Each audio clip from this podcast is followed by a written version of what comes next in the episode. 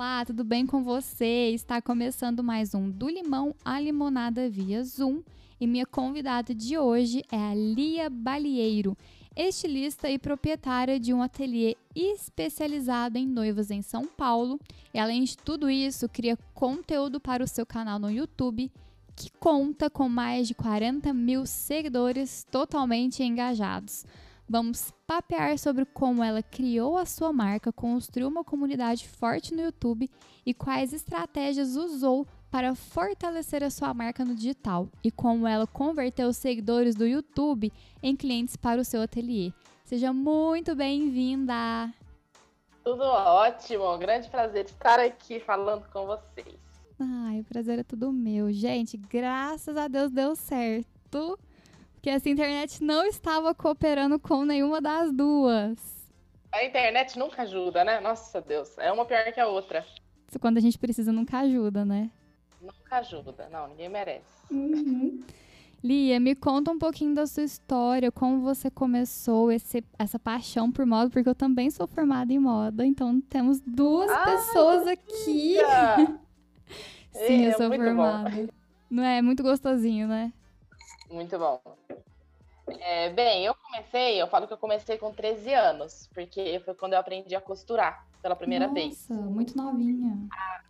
é, eu não aprendi a costurar. A minha avó, ela era costureira, mas eu não aprendi a costurar com ela, né? Normalmente a pessoa fala, ah, então você aprendeu com ela? Infelizmente, não. Ela faleceu, eu tinha só 5 anos, então eu não aprendi nada com ela. Mas eu gosto de pensar assim que ela me inspirou a, a, entrar nesse mundo, querendo ou não. Acho que eu quis aprender a costurar muito sim por ter visto ela, ter sempre convivido ali na máquina, né? E aí eu acabei, quando eu tinha 13 anos, eu falei para minha mãe, mãe, eu quero aprender a costurar. Aí ela me colocou no curso aí no SESI aí de Franca, nem sei se eles ainda dão curso de costura, eu mas eu fiz não. aí. Acho que não, né? Nossa Deus, é, faz muito tempo, faz tempo demais. Mas enfim, é, aí eu comecei a costurar aí nesse curso do SESI, é, aprendi um, o, o, básico, né? Fiz um ano de curso, aprendi o básico e basicamente nunca mais parei. É, e quando chegou na época de prestar vestibular, eu, na verdade, sempre quis, desde criança, ser atriz. Eu nunca, nunca pensei em fazer moda. Meu, meu sonho era ser atriz de Hollywood, fazer filme em Hollywood, as coisas, né? Totalmente diferente. Duas profissões bem diferentes, né? Não, não, e com a chance de eu conseguir ir para Hollywood, né? Mas enfim, era meu sonho. Mas passou. Aí chegou na época de prestar vestibular, a minha tia falou para mim, é, Lia, eu, eu vou dar uma sugestão. Assim, eu sei que teoricamente você quer fazer artes cênicas tal, eu acho que você tem que prestar, mas eu vou sugerir que você também preste moda. Foi a primeira vez que eu pensei nisso. Aí eu olhei e falei, moda, né? Que gente, como assim, moda? Moda será? Ela se ama costurar, é a coisa que você mais ama fazer. Eu acho que tem tudo a ver com você, você é super criativa tal. Falei, caramba, vou prestar. Aí eu prestei as duas. E acabei até passando nos dois cursos, mas não sei, eu não lembro exatamente assim o motivo, mas eu no fim escolhi moda, sei lá por quê, sabe? Me deu um. Uhum. Ai, meu Deus, e agora? Né? Agora quer saber? Foi o feeling, foi super no feeling. Falei, não, quer saber? Vou fazer moda. Aí fiz, é, eu fiz moda na Santa Marcelina, aqui em São Paulo, foi quando eu mudei pra cá, pela primeira vez, né? Já faz 11 anos, sei lá, nem sei mais, Deus. Eu tô velha já. Aí eu mudei pra cá. fiz minha faculdade. Aí na faculdade, no último ano, eu fiz um estágio num ateliê de noivas, que foi quando eu comecei a focar a minha, a minha carreira para trabalhar com noivas, que é o que eu faço hoje, noivas e moda festa. Uhum. Então, no último ano aí, nesse estágio, eu aprendi um pouquinho, trabalhando nesse ateliê, fiquei apaixonada.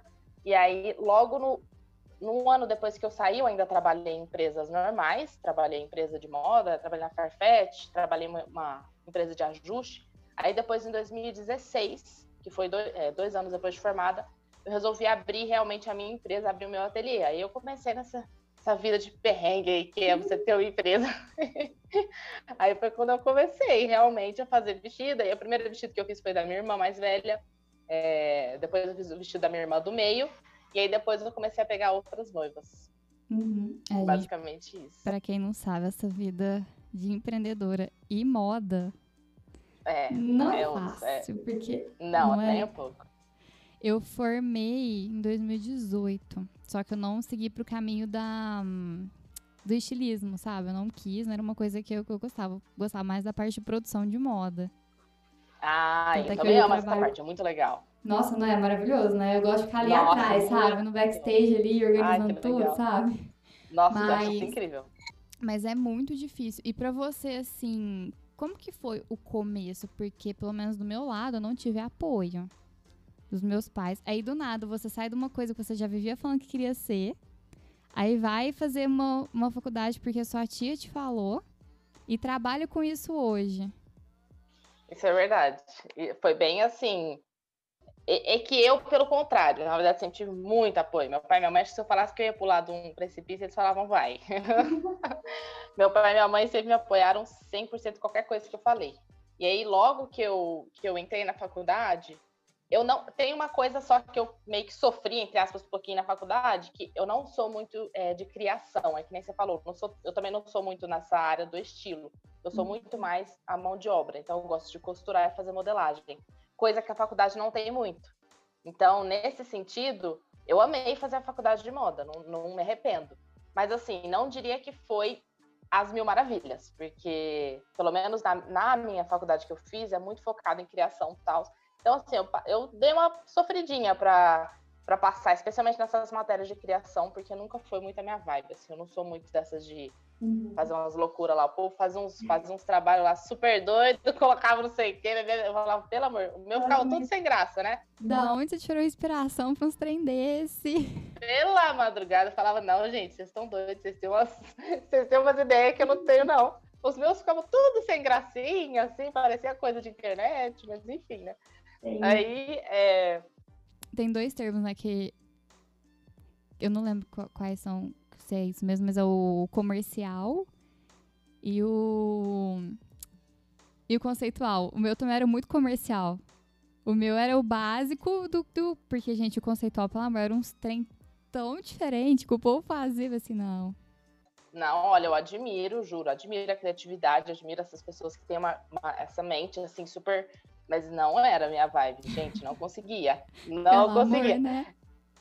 Não, e é chato, porque em moda, é... eu não sei como é que foi para você, né? Mas pelo menos aqui, é muito assim, sei lá, quem realmente é criativo acaba se destacando mesmo, e quem é mais da mão de obra é mais uhum. ralézinho, assim, na sala, tipo, na, na, na, até os olhos dos professores mesmo, né? Então eu nunca me destaquei na faculdade, muito pelo contrário, eu sempre fui uma na média na faculdade, assim, totalmente zero à esquerda. Nossa, eu passei assim, bati. Eu entregava aquilo ali pronto, sabe? Já era e pronto. Agora tinha uns que se destacavam na minha sala. Eu falei, gente, como é que você tira? Sabe? Eu só tô fazendo básico e pronto, só quero entregar, seguir ter minha nota. Eu também. Infelizmente, eu só era realmente destaque nas matérias de costura, modelagem e sempre, eu sempre gostei muito de história da moda, história da arte. Então essas também me, dava, me destacava. Uhum. Mas agora, nas outras, que era a grande maioria, uxi, dá só vergonha. Pelo amor, né? Mas por que que você, logo quando você saiu da faculdade, você, você é, preferiu trabalhar para outras empresas, não ter a sua, logo de cara? Porque eu não tinha tanta certeza, né? Acho que demora um pouquinho até pra gente, talvez acho que até a vida toda demore pra gente realmente falar, não, fiz a escolha certa. Uhum. Então, até eu ter certeza assim do que eu queria, eu quis dar uma exploradinha mesmo no mercado, né? Ver o que é mais que, o que é mais que eu poderia fazer. E eu tinha uma, eu tenho uma prima no caso, que ela trabalhava na Farfetch, que é um e-commerce de moda, que é uma empresa bem grande, na época. E ela comentou comigo, falou: "Nossa, prima, eu tenho um tá, abriu uma vaga aqui na Farfetch, você não quer fazer vir aqui, né?" Aí eu fiz a entrevista e passei lá. Então, meio que foi a primeira empresa assim que não, que não era é moda, né? Mas é mais produção mesmo de moda, inclusive. Uhum. E aí eu trabalhei lá um pouquinho para ver como é que era, mas assim, não é minha vibe. Eu, eu só não costurar, eu acho que eu até morro, nem sei. Acho que é meu, é o meu oxigênio. Então eu não tinha tempo, porque quando você trabalha fora, assim, você sai, nove, é, sai seis da manhã, ainda mais aqui em São Paulo, que tudo é longe. Sai seis da manhã, chega nove da noite, eu não conseguia tempo de costurar. Foi o uhum. mesmo ano que eu fiz o vestido da minha irmã. E aí eu comecei a surtar, assim, eu fiquei muito triste nessa época, muito deprê, assim, porque não era o que eu queria de jeito nenhum. E aí eu saí dessa, desse emprego, fui trabalhar num ateliê de ajustes de roupa, que também não é minha área, é costura, mas não é a parte de costura que eu gosto, uhum. então eu também detestei.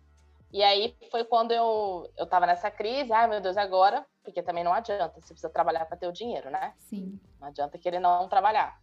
Aí foi quando eu falei pro meu pai e pra minha mãe, mãe, pai, tipo, detest... não tô gostando de trabalhar nessas áreas e tal.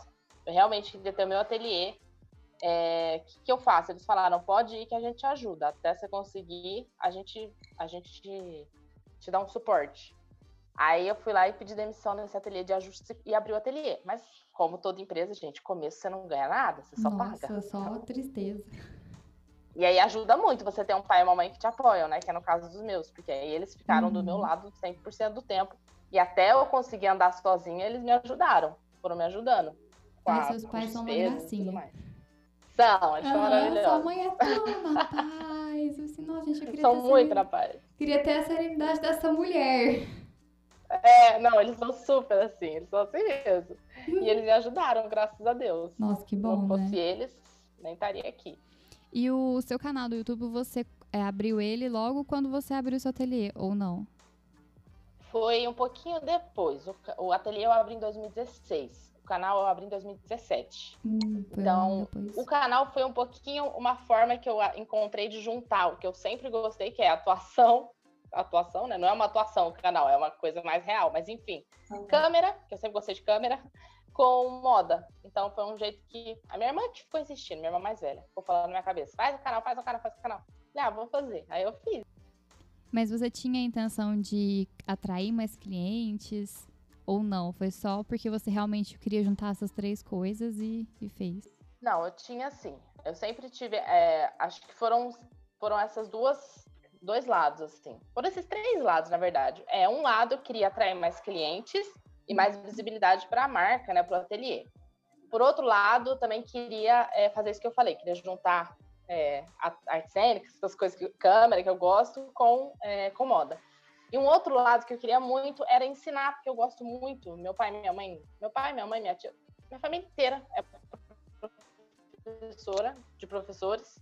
Uhum. Eu sempre gostei muito dessa coisa também de ensinar as coisas. Sempre fui bem didática, é, aprendi a minha irmã que me ensinou a ler, assim, então eu sempre gostei desse negócio. Aí eu falei, é legal também que eu ensino alguma coisa, né? Eu tenho essa experiência de ser professora, até para me preparar também para os cursos que futuramente eu acabei abrindo aqui, cursos presenciais.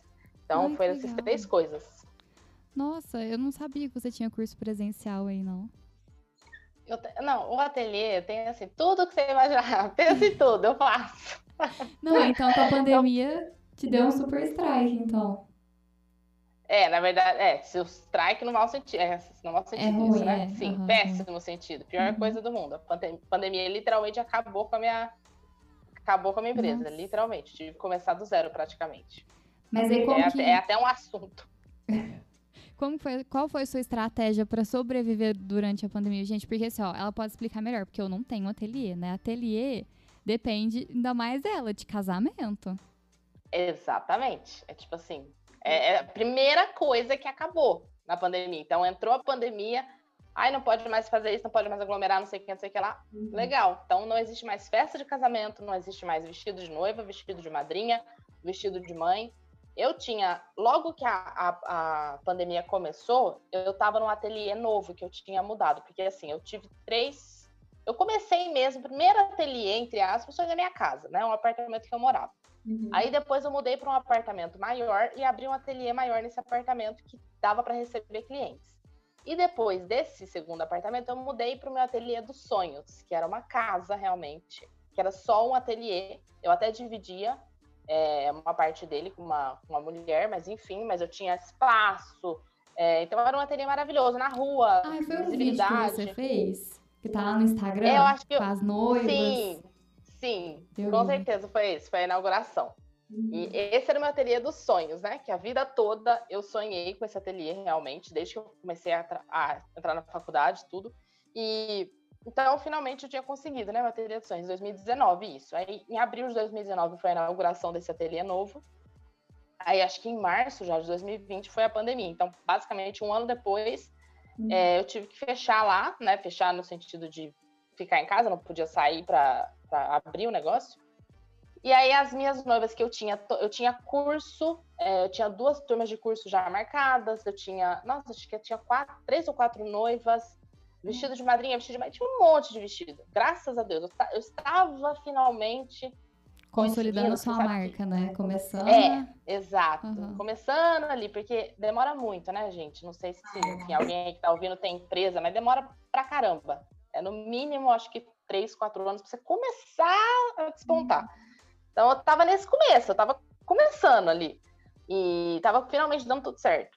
E aí eu tive que voltar para casa, aí todas as minhas noivas adiaram o casamento é, com isso. E normalmente, quando eu faço noiva, eu faço. Alguma madrinha, mãe, alguém mais do casamento acaba fazendo vestido comigo. Então, é, é, uma, é realmente uma, uma grande fonte de renda da ateliê mesmo. Uhum. Enfim, aí elas não vão, não vão mais casar esse ano, vai casar.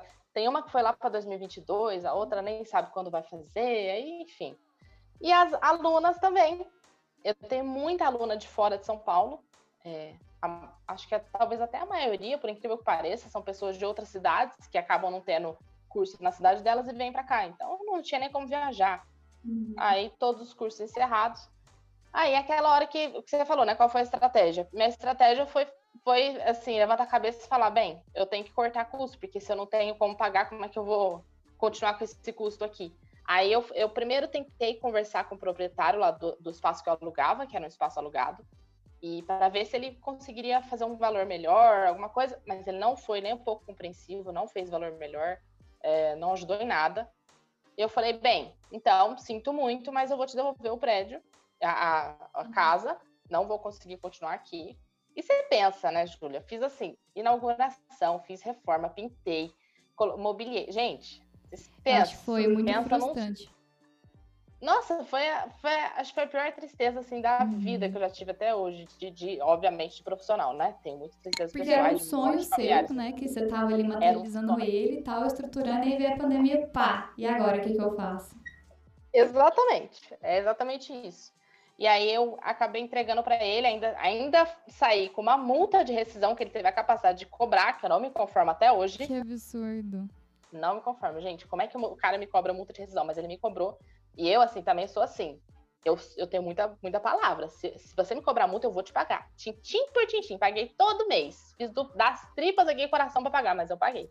Que Nossa, que birra que eu fiquei desse cara. Mas tudo mas bem. depois também nunca mais, né? Não, e, e, e, o lá do lado da, do meu ateliê antigo deu um cabeleireiro. Eu sou muito amiga da dona. E eu falei, mandei mensagem pra ela, e aí, Ale, tudo bem? Tudo. Eu falei, já alugou aí? Né, o espaço que eu. Até hoje não. E acho que ele não vai conseguir. Falei, bem feito se é jeito de tratar os. Ainda mais no momento tá todo mundo tentando alguma coisa, né? Porque assim, ó, nossa, se, eu, eu acho, né? Se ele tivesse feito um preço melhor para você, ter te dado um desconto, talvez você poderia ter ficado ali aos trancos e barrancos, mas você ia ficar ali, né? Exato. Exato. Você acha que eu não era uma coisa fácil desistir de lá por causa do tanto de dinheiro que eu investi.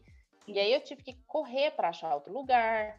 Aí eu, assim, hoje em dia, agora, eu até, na verdade, sou grata pelo que aconteceu, porque eu acho que melhorou muito a minha vida. É, eu diminui muito o custo que eu tinha, porque antes eu morava separado da, do ateliê. Uhum. Eu morava numa casa e tinha o um ateliê da casa. Então, eu tinha duas despesas. Uhum. Aí, quando eu saí do ateliê, eu vim para cá, para esse ateliê que eu tô hoje, e eu moro aqui.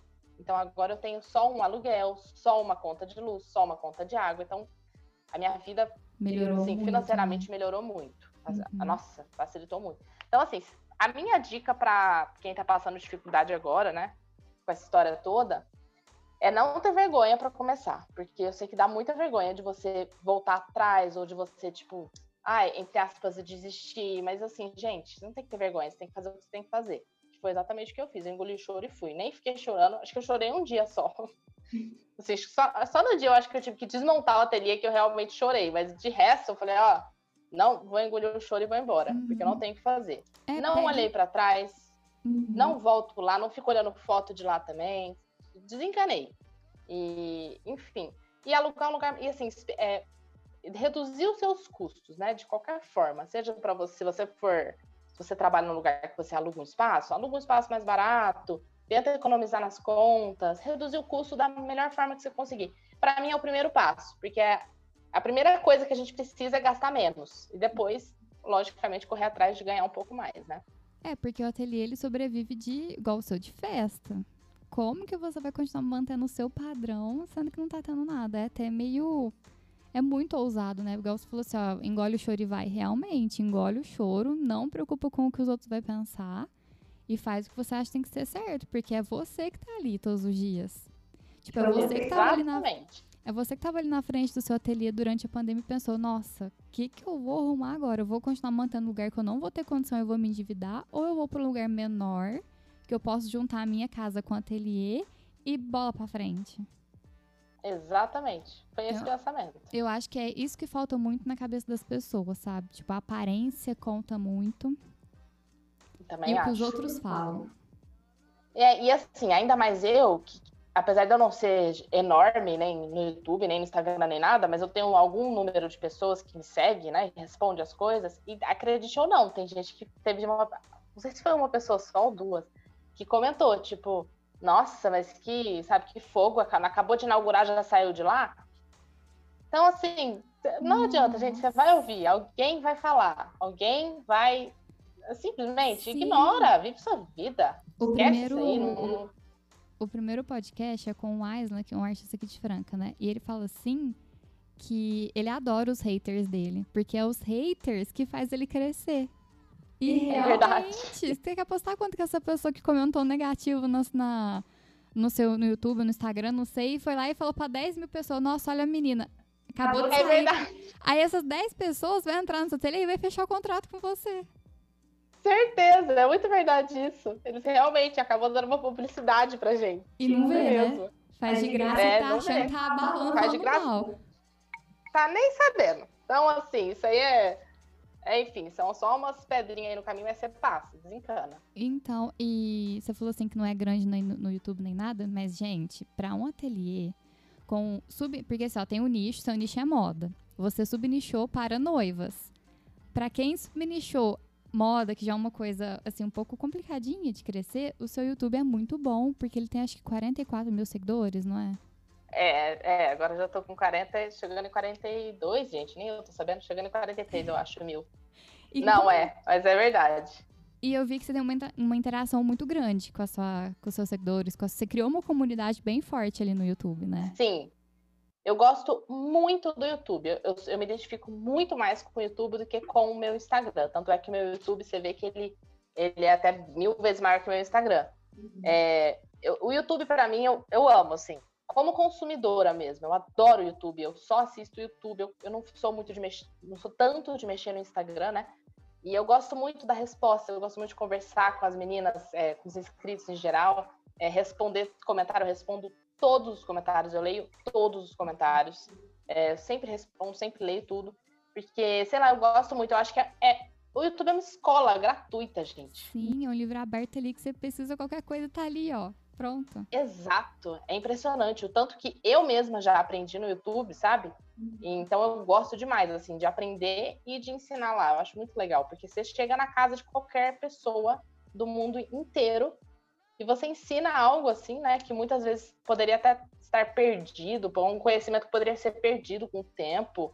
Enfim, tem lá, alguém tá ensinando, alguém tá aprendendo. Então, eu sou apaixonada no YouTube. Uhum. E mesmo se a pessoa não fala a sua língua, tem lá a legenda, ela bota lá. E se ela quer aprender, ela vai aprender em outra língua e não tá nem aí. Exato, gente. Eu acho incrível, assim. Eu mesma sigo vários canais de outros, de outros países, enfim. Às vezes língua que eu nem sei falar nem nada. E você aprende demais, assim. É, nossa, é impressionante. Eu, eu amo o YouTube. Realmente, acho que ele é uma escola aberta. Ele é uma escola é, gratuita, assim, Sim. online, né, para qualquer pessoa acessar. E você cresceu rápido, porque você fez ele em 2017, né? 2017. Sim, e para um subnicho é bem rápido. E como é, você... é, assim, eu mudei. Não, eu ia falar que eu mudei um pouquinho. Quando eu comecei o canal, eu, espero, eu tinha a ideia de um canal. Agora eu tenho outro canal. É, ele é bem diferente. Você deve assistir os primeiros vídeos. Tem vários quadros lá que eu meio que tive que deixar de lado, porque não traziam tanto tanta visualização mesmo. Então, quando eu comecei, eu, eu esperava falar de moda, costura e casamento, desses três assuntos, né? De moda, mais para esse lado da história da moda que eu gosto muito. Então, eu tinha um quadro que falava sobre filmes, sobre a, o figurino dos filmes aqui, do, daquele filme e tal. É, tinha um quadro que eu falava também sobre ícones de moda, então pessoas que influenciaram muito a moda, enfim. E sobre casamento eu falava um pouquinho também, um vídeo ou outro falando sobre ah, dicas, né, para noiva e um uhum. pouco mais de costura. Só que a costura no YouTube é muito mais procurada do que os outros assuntos, uhum. desses outros, né? Então, acabei focando aí. Hoje, meu canal, ele é exclusivamente, eu diria, costura e modelagem. Eu, eu não falo nada mais de, de história da moda. Até, até tem um vídeo recente, mas é um só, uhum. sobre a Maria Antonieta. E casamento também não falo nada, né? A pessoa vê casamento porque eu faço vestido de noiva, mas eu não falo mais sobre isso. Então, hoje em dia, ele é mais é, focado em costura e modelagem. E eu acho que é um dos motivos pelos quais ele cresceu. Sim, isso que eu ia te perguntar. É você acabou trocando as ideias de conteúdo por conta da sua comunidade, que você viu que a galera estava mais engajada no corte e costura do que no resto. Exatamente isso. Inclusive, eu fiz, eu cheguei a fazer enquete no YouTube, sabe? Eu, sempre interajo por lá mesmo, assim. Então, perguntei para os inscritos, falei, ó, oh, vocês preferem vídeos de? Aí fiz a enquete. É, sei lá, casamento, moda, costura, modelagem. Aí é impressionante, assim, 90% costura, ou às vezes também modelagem, que o pessoal pede muito. E aí eu vi que não, não, não adianta também oferecer um conteúdo que as pessoas não têm tanto interesse em consumir, né? Não. Então eu fui lá e falei, não, deixa quieto, vou fazer só costura e modelagem mesmo e acabei focando nisso. Aí eu cresci mais. Uhum. Nossa, você fez uma estratégia muito boa, porque, gente, para quem tá ouvindo, quem tem um canal no YouTube, sempre estude a sua comunidade, os seus seguidores. Porque, igual ali, ela começou com um tipo de conteúdo, não tava dando certo. A partir do momento que ela parou, estudou a audiência dela, fez a enquete, ela conseguiu direcionar o conteúdo. E para você crescer no YouTube, você precisa ter essa noção. Precisa, precisa demais. É, hum. é muito engraçado. Porque o YouTube é 100% orgânico, né? Sempre. 100% orgânico. Eu nunca fiz anúncio pago para YouTube, nenhum. E o seu engajamento é muito bom. Então, é, é e, é, ele, ele, realmente, o YouTube, ele não é, é, é isso que você falou, não é tão difícil assim de crescer. Eu acho que o Instagram talvez seja bem mais difícil. Não sei se é porque eu não sou tão boa de Instagram, mas eu não acho o YouTube tão difícil. É que você tem que fazer isso, você tem que focar pro seu público que quer. Sim, então, e, seu público e assim, quer você tem que criar o conteúdo escutando a sua audiência. Porque muita gente fala, ah, eu não cresço. Ah, isso aqui, gente, você, tá, você parou escutou a sua audiência igual você fez. Por mais que você tinha uma paixão de falar sobre história da moda, sobre noivas, mas aí você parou, ouviu a audiência. E, consecutivamente, você consegue trazer um conteúdo ali de modelagem e tal, que às vezes dá uma direção até para noivas e para madrinhas. Porque eu já vi alguns vídeos seu e você explica lá, é a anágua de um vestido é a produção de um vestido pro, pro Natal que você fez, acho que para você, uma saia para sua mãe, né? Isso direciona aí a galera vai entrar no seu Instagram e vai ver que lá no seu Instagram é direcionado para noiva. Exatamente. Então você consegue fazer essa transição do público do YouTube para o Instagram e Instagram para o YouTube. Isso é excelente. E o que acontece, o que acontece muito, bastante, é alguém que me vê no YouTube que não não é costureira, não é, é modelista, a pessoa não é nada. Ela viu um vídeo meu às vezes até tem interesse no assunto, por isso viu. E aí ela entra no meu Instagram, vê que eu faço noivas e a pessoa, ela fala assim, é, manda lá. Eu sou noiva, vou me casar tal, e eu quero que você faça meu vestido, porque ela vê o meu trabalho literalmente como ele é feito, ela vê como que eu faço o vestido, então ela vê todo o empenho, vê a dedicação, vê que os acabamentos são bons, e como noiva, ela olha aquilo e fala: Nossa, eu quero um vestido assim, feito, devagar, feito à mão, uhum. feito por uma menina que entende o que está fazendo, que se dedica ao vestido. Então acaba, consequentemente, me trazendo o público de noivas também. Uhum. É muito interessante isso. E é eu, eu sou. O YouTube é uma escola, né? Tá ali para todo Sim. mundo. O que, que ela deve ter, essa noiva deve ter pensado? Nossa, eu vou entrar no YouTube para ver se eu acho alguma costureira ou se eu consigo fazer o meu próprio vestido. É, provavelmente. Porque tem muita noiva. Porque, assim, ó, noiva, você tá é, mexendo com o sonho da pessoa ali no dia. Então você tem que acolher, tem que falar assim, não, senta aqui, vamos fazer, ah, eu quero alterar, não, vamos alterar assim, vamos redesenhar, vamos não sei o quê. É difícil, é complicado, porque eu já passei por isso, eu sei muito bem. Eu acho que eu sei um pouco do que você passa no ateliê. Só que, gente, você tá mexendo com um sonho da noiva, da mãe da noiva, das madrinhas tá ali. Então você tem que parar, acolher e falar assim, não, vamos fazer. Aí a noiva tá lá e quero fazer o meu vestido. Não tem noção nenhuma. Aí vai, entra no YouTube, acha um canal completo que você explica desde a do desenho, até como você mediu ali a saia e tal. Lógico que ela vai ter essa confiança com você, ela nem te conhece. Por quê? Porque você você abraçou ela e explicou tintim por tintim. É isso que eu vejo muito, muito isso no YouTube. Falta muito, sabe? Essas coisas de você abraçar o conteúdo, tirar, porque seus vídeos são um pouco longos, né? Não é vídeo de cinco minutos. Sim, são longos. Não, então, são longos e te dá um trabalho para gravar, para editar. Eu, eu já vi que ao mesmo tempo você tá gravando pro duplo, você tá fazendo um vestido para entregar para alguém ou um vestido para você. Sim, aham. Uh -huh. Então você consegue juntar essas, essas duas coisas. É, aí, inclusive é uma outra estratégia do aqui do YouTube que eu, Me conta, então, quero saber. essa estratégia é tipo assim, não sei, né? É, mas, talvez isso sirva mais para quem tem canais que, que são de, de ensinar alguma coisa mesmo. Mas também acho que serve para canais à toa, entre Uhum. aspas, né? Canais É, de pode, dia a dia. inspirar, pode inspirar em você e adaptar o conteúdo pra eles, né? É, A estratégia. é, eu acho que é você aliar o que você tem que fazer, especialmente se você está no começo, esse YouTube não é sua fonte de renda. Você tem que fazer aquilo. Então, eu tenho que entregar esse vestido de madrinha. Gente, cria um conteúdo a partir disso. É uma coisa que, especialmente para quem é muito perfeccionista ou muito ligado em ai, sabe aquelas pessoas que enrolam demais? Ah, eu tenho que, tenho que, ter, tenho que ter um microfone, eu tenho que ter uma luz, eu tenho que ter. Uma câmera Se boa, tem um, um um clichê. estúdio não, se tem um clichê que é verdadeiro nesse mundo, é faça do jeito que você tiver. Não perfeito. inventa, não enrola, não enceba, não fica esperando microfone nem luz. Então, é isso que eu tô falando. Por exemplo, eu quando vou fazer o vestido aqui de madrinha, é, eu poderia falar, ai, não vai dar pra gravar vídeo no YouTube, porque eu tenho um vestido pra fazer. Ah, mas quem disse que o vestido que eu vou fazer não é um vídeo pro YouTube? É um conteúdo. Eu não né? vou. Exato, e as- lógico, não vai ser um conteúdo, porque no caso da costura, né, é uma coisa talvez mais específica, eu tenho tem conteúdos que eu ensino a fazer um vestido, eu, eu ensino passo a passo, então demora demais. Não daria para fazer isso num vestido de cliente, porque o vestido da cliente tem que ser mais rápido.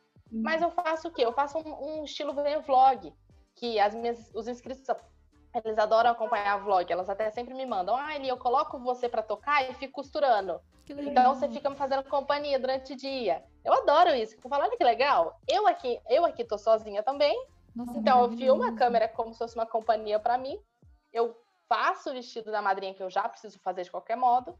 E a costureira, por mais que ela olhe ali falando, ah, não é um tutorial passo a passo, eu não aprendi o vestido do começo ao fim, mas eu vi como é que a Lia trabalha no dia a dia, peguei uma dica ou outra ali de um zíper, alguma coisa que ela mostrou. Outra coisa que me ajudou a crescer bastante meu canal. Antes eu era muito metódica, eu era demais. Ah, eu vou, ter, eu vou ter que fazer um vestido aqui do zero até o final ensinar passo a passo. Eu percebi que não necessariamente, as pessoas gostam de acompanhar o dia a dia. Então eu poderia pegar a câmera na mão mesmo e filmar meu vlog ali do meu dia, filmo uma coisa ou outra do vestido. Nossa, isso ajudou bastante também. As pessoas é, aumentou bastante o número de inscritos depois que eu comecei a fazer umas coisas mais relaxadas, digamos Então, assim. isso que eu ia te perguntar. Então, você sentiu a diferença do que tava lá redondinho, bonitinho, do jeito que você achava que tinha que ser, pro jeito, entre aspas, largado? Senti muita diferença. Então, isso é muito importante, porque assim, ó, é, eu falo muito, gente. Eu acho que todos os, os podcasts eu já falei, pessoas conectam com pessoas. Se a partir do momento que ela vê, exato. não é? Se a partir do momento que ela vê, ah, é a Lia. Nossa, mas tá fazendo tudo certinho, por que, que eu vou seguir essa menina? Porque eu, não- eu não entendo nada, então por que, que eu vou acompanhar ela? Mas a hora que ela vê que você corta um tecido errado, espetou o dedo com a agulha, cortou não sei o que errado, nossa, tava assim, pronto, é isso aqui, ó. Aqui, a pessoa, eu vou seguir porque eu vou aprender com ela do zero. Não, e esse exemplo que você falou agora é perfeito, porque é impressionante, assim. Eu, o primeiro vídeo que eu mostrei, eu errando, eu fazendo uma cagada master, assim. Ó, a galera adora viu? Gente, Amo. nossa, é impressionante, Júlia, eu fiquei chocada. Tipo assim, as pessoas, eu, eu, eu quando eu filmei esse vídeo, eu fiquei assim, ah, não vou postar, né, porque é um vídeo fazendo cagada. Gente, mas eu falei, não, vou postar sim. Ah, eu até cheguei a perguntar no Instagram, na verdade. Eu fiz uma enquete. Olha, olha, olha o nível de Olha, já drama da um pessoa. engajamento aí, fez uma estratégia sem querer e pá, postou o vídeo e deu bom. Não, gente, eu já perguntei. Falei, vocês querem? Eu falei assim, gente, eu fui fazer um vídeo aqui, eu errei tudo. Vocês querem assistir mesmo assim, eu fazendo tudo errado? Todo mundo, acho que deu uns 98%. Sim, eu postei o vídeo, o povo só assim nos comentários. Eles agradeceram. Muito obrigada por mostrar seus erros. Muito obrigada por mostrar que você também erra. Porque às vezes a gente fica. Esse é aquele bom e velho problema da rede social, né? A gente olhar para o outro e achar que a vida é perfeita, porque a vida do outro é perfeita. Então, às vezes, a pessoa me assiste ali. É claro que quando eu estiver ensinando algo, eu vou fazer corretamente, porque eu estou ensinando. Mas, na minha, no meu dia a dia, gente, eu erro pra caramba. Sempre faço coisa errada, sempre, enfim, dá ruim, perco o tecido, acontece muito. E as costureiras que me acompanham, viam que estava sempre tudo perfeito, deviam, na cabeça delas, pensar, nossa, né? Saco, tipo, eu nunca dá tudo certo comigo, com a Lia dá, comigo nunca dá, com a Lia dá. A hora que eu comecei a, comecei a mostrar os erros, nossa, agora parece que elas são mais fiéis a mim, elas são mais assim, tipo, Lia, você é das nossas, você erra também, você faz cagada, você começa de novo. Sim, eu entendo muito porque, assim, às vezes, é igual falei, é o mal da rede social. Porque todo mundo é perfeito. Antes eram os artistas. Ah, todos os artistas são perfeitos. Ah, fulano ali é magrinha, tem a barriga trincada, não sofre com nada. Agora são os influenciadores, os criadores de conteúdo, né? Quando gosto de usar a palavra influenciador. Você vê lá, tipo, a Flávia Pavanelli, a vida dela é perfeita. Terminou com o ex-noivo lá, não chorou, não aconteceu nada. Agora, se fosse nós, réis mortais, ia estar tá assim, né? Com o olho inchado, a cara inchada. Então, e é muito engraçado. Assim, ó, eu entendo super, porque quando eu vejo alguma pessoa que eu gosto, que, que eu me inspiro em criar alguma coisa, e ela erra, para mim é demais, porque eu fico, nossa, eu também erro nisso daí. Para mim também. Eu sou super essa consumidora de conteúdo. Eu gosto de gente que é bem, tipo, normal, assim. É, bem normal. E vamos supor que tem uma costureira te acompanhando, alguém, não sei. Aí você errou no, na hora de desenhar o molde ela também estava errando nisso, com o seu erro, com o seu erro, ela vai aprender no que ela estava errando. E ela vai ser mais fiel ao seu conteúdo, porque você ensinou ela o negócio. Você errou junto com ela e ensinou ela. E isso, gente, é muito poderoso, porque quando você curar a dor da outra pessoa, por mais assim que vamos supor que você vendeu o seu, tá vendo seu curso pre presencial. É, você cria o seu conteúdo no YouTube paralelo ao curso e no YouTube você comenta dele, vamos supor. Aí entra uma menina, fala assim: ah, eu quero comprar o curso da Lia, mas agora eu não tenho dinheiro para comprar. Vou acompanhar no YouTube. A partir do momento que ela tiver dinheiro para comprar o seu curso, ela vai lembrar de você. Ela não vai lembrar da fulano que custa 100 reais, o seu custa mil. Ela vai pagar mil reais no seu por conta do respaldo que você deu para ela indiretamente. Vai mesmo, vai mesmo. É, é cria uma, uma aproximação, uma fidelidade Isso. também muito grande com os uhum. consumidores, assim, com os consumidores de conteúdo, né, que eu falo, os inscritos e tal. Sim. É, eu, eu, acho que esse negócio de errar é, é uma das maiores dicas, por incrível que pareça, assim, mostrar Sim. realmente, realmente o jeito que as coisas são, né? É, tipo, o jeito que você é mesmo. Tentar não ficar, sei lá, gente, ensaiando demais, talvez. Seja é, você, é, né? Eu sei que é difícil, porque eu, por exemplo, meu namorado, ele tem uma oficina mecânica. E eu vivo falando para ele, começa a gravar, começa a gravar, começa com stories ou reels, depois grava um vídeo, não precisa postar, só grava, grava com a câmera, porque eu sei que é um conteúdo muito procurado no YouTube também, porque ele consome. Eu ia adorar entender do meu carro inteiro sem precisar depender de homem nenhum. Tá eu ia vendo? amar. Bem, a ele vai escutar o podcast, ele vai ouvir isso. Você tem uma noção, o meu o meu namorado que me ensinou a abrir o capô do meu carro, a olhar água, óleo, encher pneu, gente, eu me sinto um mulherão da porra quando eu tô assim, ah, eu vou olhar água, sabe? Eu tô fazendo sozinha, então é muito bom. É uma coisa muito, assim, útil mesmo, né, para uhum. as pessoas. E até para os mecânicos, porque que nem as costureiras, os costureiros, eles às vezes têm algum truquezinho, uma outra coisa que você.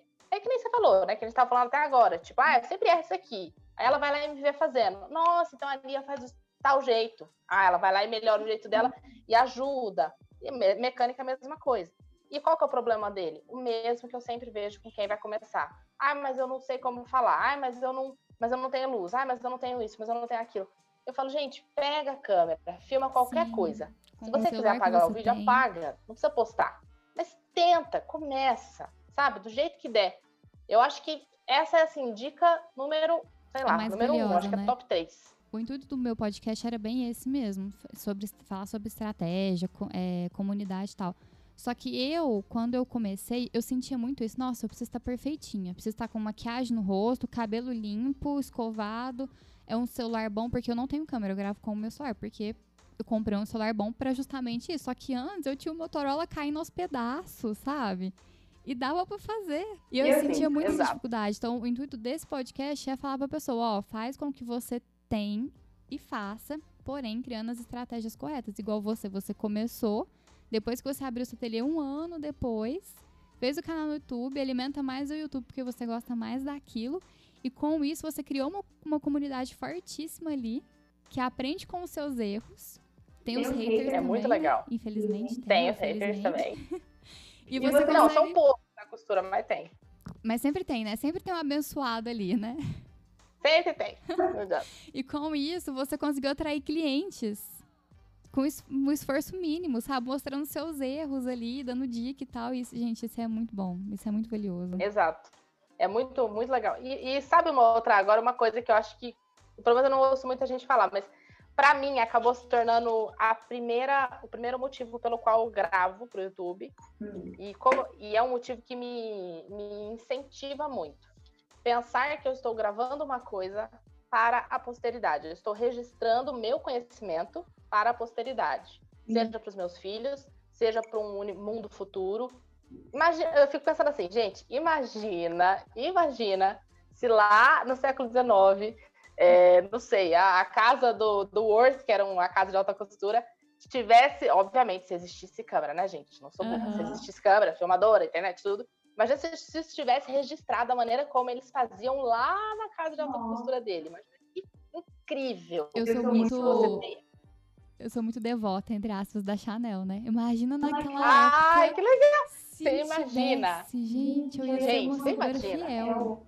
Nossa, você tá doida. A gente ia surtar. Qualquer pessoa ia querer assistir. Sim, porque a gente que estudou história da arte, ou até mesmo as pessoas que vê assim o desfile, o porquê daquilo tudo, o caimento, é muito difícil você dar caimento numa roupa de antigamente, sabe, na modelagem, porque você tem que adaptar, porque os, os padrões mudaram, os corpos mudaram tudo. Mudaram muito. Imagina se tivesse registrado, igual você falou, registrado tudo no YouTube ou Instagram, ou sei lá, qualquer outra coisa que existisse na época.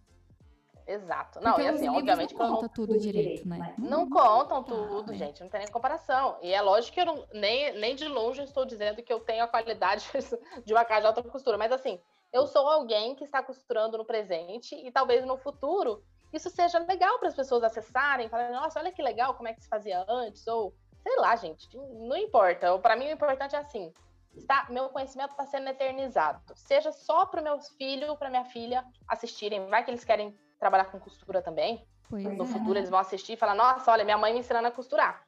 Então, nossa, eu acho que esse é, é o motivo assim que mais me, me anima, sabe? Me dá, me dá ânimo mesmo, assim. Que eu falo, não, eu vou gravar, eu vou gravar direito, porque esse conhecimento vai ficar para sempre guardado e pode ser usado pela minha família ou por outras pessoas, enfim.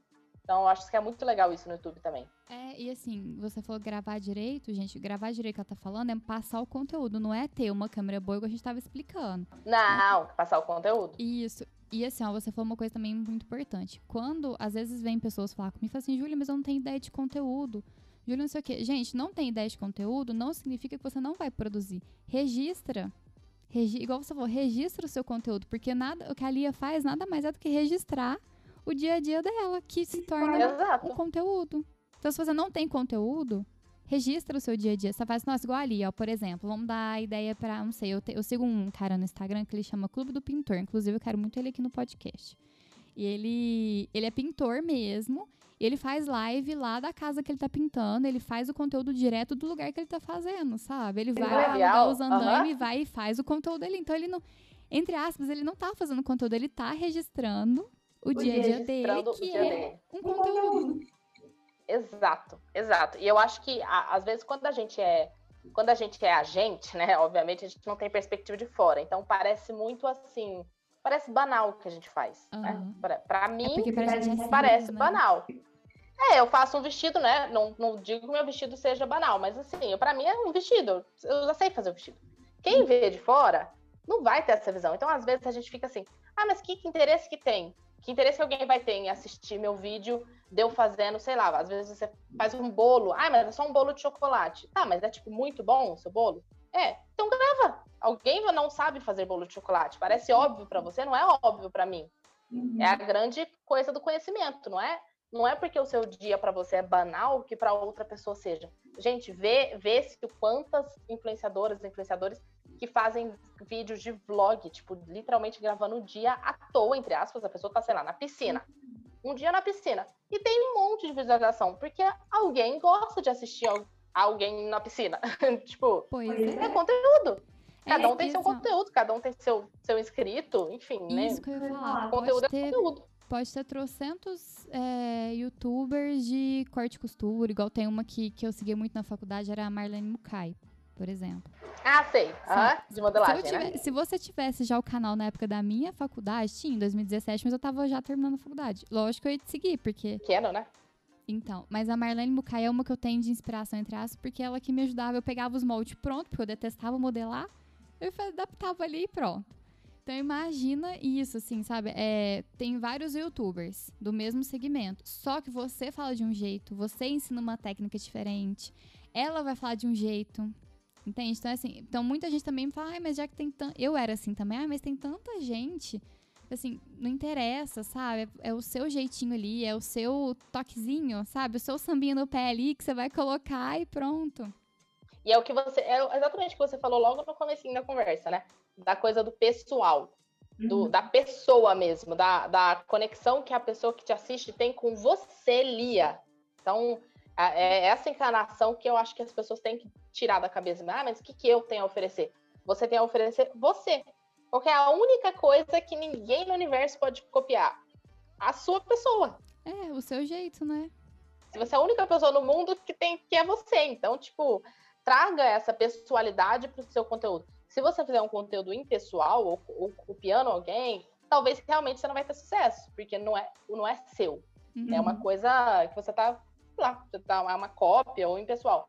Mas se fizer do seu jeito, gente, vai ter alguém que vai gostar do seu jeito. Por exemplo, é que nem você falou, a Marlene Bucay, ela é completamente diferente do meu canal, não tem nada a ver. Muito é o mesmo assunto. Para quem vê de fora, ah, duas costureiras. Tem nada a ver. A Marlene Mukai tem um jeito totalmente diferente do meu.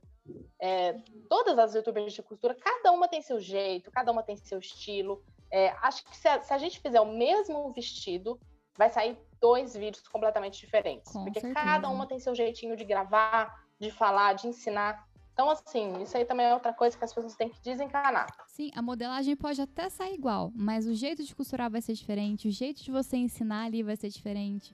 Então, Exato. Tem muito isso, porque na minha área, que é estratégia de conteúdo e posicionamento, tem muita gente já falando. Eu recebo tanta mensagem assim, nossa, Júlia, seu jeito é único. Ai, que gracinha você explicar e você fala a verdade. E é isso, sabe? Eu sou, eu digo que eu sou assim, não sou 100% sem filtro no Instagram, porque tem umas coisas que a gente tem que, né, ponderar. Ah, sim, lógico, falar lógico. igual vida pessoal, a gente, né, dá uma uma Sim, escondida. Também não sou, não. É. O profissional, às vezes, a gente não precisa falar tão descarado, a gente fala de um outro jeitinho pra pessoa poder entender. E eu, assim, eu tento mastigar tudo e entregar tudo mastigado, só pra pessoa realmente engolir. Porque se ela tá ali, ela quer aprender. Igual você, ela tá ali, ela quer aprender, só que ela não sabe daquilo. Vai adiantar eu falar nome técnico do negócio? Não vai. Exato. Por exemplo, vai adiantar você falar que você vai modelar alguma coisa? Talvez não, mas vai adiantar você falar assim, ah, eu vou fazer o. vou desenhar agora o vestido no papel? talvez adiante, sabe? Então é muito isso. É isso que, que as pessoas, quando vai começar a criar alguma coisa, pensa, nossa, que saco, agora o que, que eu vou fazer, gente? Mas não é isso. É igual, ó, escuta tudo que a gente tá falando, escuta de novo e anota tudo, porque tá muito valioso esse podcast. Porque assim, ó, vai e faz, sabe? Ainda mais na, digo, na nossa área, que é moda, que é assim, não é difícil. Mas é um pouquinho, né? Tem que, você tem que ter um joguinho de cintura. Eu acho que é, é, esse pensamento, assim, vai e faz, é, é o melhor. Ah, na verdade, a frase que eu uso nem é vai e faz, é parecida. É levanta-te e anda. A minha mãe fala isso pra mim, é muito engraçado. A minha mãe sempre fala isso pra mim. É, eu, eu, eu, queria sair do emprego que eu tava e eu tinha. E eu, não, eu tava com vergonha tipo, de demissão, eu tava em dúvida se eu saía ou não. Aquele último emprego antes de abrir o ateliê. Aí minha mãe, eu falei, mãe, agora? E agora? Minha mãe é psicóloga, né? Eu, mãe, agora como é que eu faço? Eu pedir demissão, eu tô com vergonha, eu não sei se eu peço. Ela falou, filha, levanta-te e anda. Literalmente, levanta da cadeira e simplesmente anda até a sala da sua chefe. Para que você chegar lá, você não vai ter o que fazer, você vai ter que falar. Porque você vai estar olhando pra cara dela. Gente, eu juro, olha, parece a coisa mais besta, eu juro pra você, Júlia. Eu pensei essa mesma coisa. Levanta-te, anda, levanta-te, anda. Levantei da cadeira, fui andando. A hora que eu cheguei, eu tive que falar. Não, é assim. Não Mas me venha eu com... também. Eu trabalhava num lugar aqui em Franca, ainda tava, gente, porque assim, ó, faltava acho que um ano pra eu formar. E eu queria dedicar pelo menos no último ano, porque os dois anos anteriores eu levei tudo assim, ó. A Deus dará, sabe? Moda não é assim. Tinha vez que eu fazia o vestido do. do, do que, que tem um negócio chamado Semana de Moda, né? Então você tinha que apresentar no trabalho. Eu fazia o vestido um dia antes. E era vestido alinhavado. Uma vez meu vestido foi grampeado pra passarela, porque arrebentou tudo aqui do lado, assim. Eu tive que grampear e falei assim: ó, você coloca o, braço do lado e vai. E ela, ela foi, tava pleníssima. Só que a vez do negócio tava ó, de judiar. Vai, então vai que vai. Foi. Aí eu assim, nossa, eu preciso pedir demissão, eu quero ir embora, eu também já não tô aguentando mais meu emprego, aquele povo todo, sabe? Aí eu falei assim, não, beleza. Aí eu falei assim, fulano, pra minha gerente, fulano, preciso conversar com você, né? Ah, não, então tá bom, e ficou. Dia inteiro. Eu falei assim, ai meu Deus, eu preciso conversar, não vou ter coragem. A hora que ela falou, vamos, eu falei assim, vamos. Sentei e falei assim, olha, eu não quero mais. Nananã. Mas você tira um peso das costas. É, gente, tira um peso enorme das costas. Isso, porque Nossa, você vai fazer coisa. o que você quer. Qualquer coisa que você tá, tá empurrando assim com a barriga, é, é, pra mim, o meu É. mantra é esse: levanta, te anda. Tipo, só vai lá e faz, sabe? Só que eu fiz uma coisa de errado. Eu não pensei no meu financeiro antes de pedir demissão. Eu não organizei tudo, sabe? Eu já peguei Entendi. Não, é realmente. Então, ó, quem tá ouvindo, não faça isso, tá? O meu Não, não, calma, é. Faça, faça uma coisa pensada. Isso sim, tipo, organiza, né? Planeja. Isso eu Uhum. concordo plenamente. Planeja antes. Mas aí depois que você, tipo, planejou e decidiu, aí sim é o levanta e te anda. Porque Vai, É faz. que é, é que é chato, porque é realmente muito meio termo entre as coisas. Você não pode pensar Uhum. demais, e você também não, não pode fazer sem pensar. Aham. É bem um meio termo, né? Você tem que ser assim, tem que ter um joguinho de cintura ali, do planeja um, tanto bom, mas também não fica pensando demais, não fica esperando, é, sei lá, a câmera perfeita cair aí no seu colo. E, gente, eu não tenho câmera até hoje. Eu já tenho quatro Nossa, anos de canal, eu parece. faço com meu eu faço com o meu celular. Desde o primeiro dia. É Nunca porque, tive só, câmera. que a gente, voltando àquele assunto, né? Porque, assim, se a pessoa tá ali interessada pra aprender e pra seguir você, independente da qualidade do seu áudio, do vídeo, ela vai ficar ali, sabe? Então não precisa ter tudo isso, porque quando eu comecei também eu não tinha. É exatamente isso. É Inclusive, muito uma isso. vez eu até fiz um, fiz um stories comentando, né, com, a, com o pessoal, assim, falando, ah, gente, eu, eu quero fazer o, o, o curso online, porque o curso online é muito pedido pelas pessoas, pra mim, porque muita gente mora fora, não mora aqui em São Paulo. E é Uhum. complicado você vir lá do Recife até São Paulo, lá de João Pessoa, é muito longe. Então as pessoas mandam muito pra mim, Lia, faz online, faz online, faz online. E o curso online, ele é uma coisa que você tem que se dedicar, você tem que fazer bonito, você tem que fazer bem feito. Óbvio que sim. E eu não tenho câmera. Então eu comentei no Instagram, falei nos stories, né? Ai, gente do céu, tipo, eu quero fazer o curso online, mas eu não tenho câmera. Sem brincadeira, nem sei quantas mensagens eu recebi. Ai, Lia, pelo amor de Deus, faz igual o seu vídeo no YouTube é perfeito. Por que, que você, tipo, faz daquele jeito? A gente ama Uhum. daquele jeito, não precisa de câmera perfeita. Gente, óbvio que o curso online é uma coisa super bem feita. Eu vou fazer a maior bem feito do mundo. Mas se a minha câmera tem uma qualidade ok, ninguém reclama, todo mundo tá me mandando mensagem falando que o vídeo no YouTube tá perfeito, que nem sabiam que eu não tinha câmera. Eu vou lá esperar eu ter quanto? 5 mil reais pra gastar numa Pois câmera é. super boa? E outra, você nem sabe se seu computador consegue editar o vídeo da câmera, porque a- o vídeo da câmera é muito mais pesado. Então, assim, eu compro a câmera e não consigo editar. É, e você vai investir num negócio que você nem sabe se vai ter retorno lá na frente. Espera ter o retorno Exato. primeiro, sabe? Às vezes, o primeiro sempre vai sair ruim. Sempre vai sair com alguma gente, coisinha.